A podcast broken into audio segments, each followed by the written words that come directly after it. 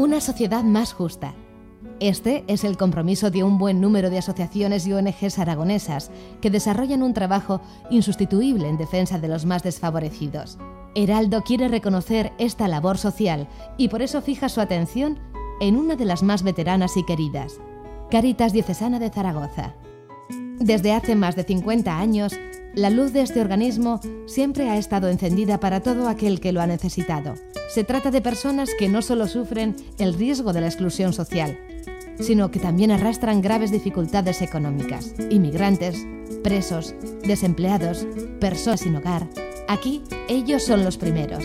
Aquí, en cualquiera de los 115 puntos de acogida a familia de Caritas, nunca falta una mano amiga o una voz que llama a la esperanza.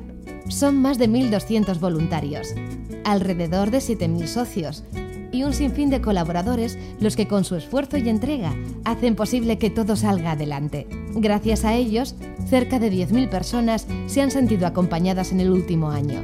Una labor callada pero de gran valor humano y que entronca con la caridad y la fraternidad cristiana.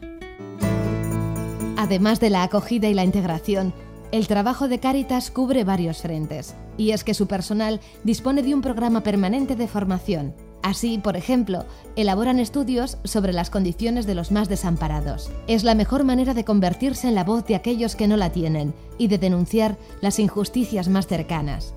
Por otra parte, realizan acciones de sensibilización para promover la participación y la solidaridad. Por último, la labor de Cáritas tampoco entiende de fronteras como lo demuestra la ayuda y el cariño que han llevado desde Aragón a países hermanos como Bolivia, Palestina o Haití. Compromiso, acción y denuncia. Todo ello en torno a las difíciles condiciones en las que viven aquellos que tienen menos, y que son también el verdadero corazón de Caritas Diocesana de Zaragoza, un ángel de la guarda para aquellos que se han sentido alguna vez desamparados y han buscado un horizonte de justicia.